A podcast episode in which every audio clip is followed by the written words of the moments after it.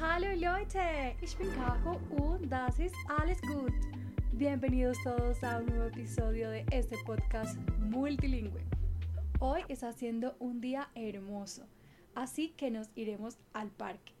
Haremos un picnic. Vamos a aprender cinco verbos muy útiles, pero con diferentes niveles de dificultad.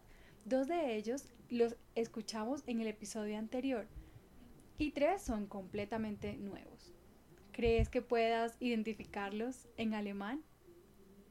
Primero llamamos a nuestro amigo Miguel para que nos acompañe al parque. A él le encanta la naturaleza desde que es joven. Er liebt die Natur seit seiner Jugend.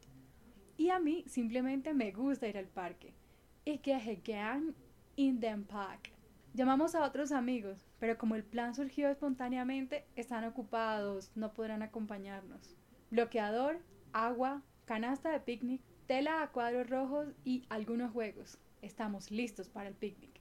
En el parque encontramos un agradable lugar bajo la sombra de un gran árbol. Hace un viento increíble. Quiero volar una cometa. Ich möchte eine Drachen steigen lassen, dice Miguel. Jugamos un poco con el viento. Logramos elevar la cometa. El tiempo pasa y no nos damos cuenta de que tenemos un mensaje nuevo.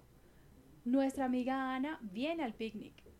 Unsere Freundin Ana kommt zum Picnic. ¡Qué felicidad!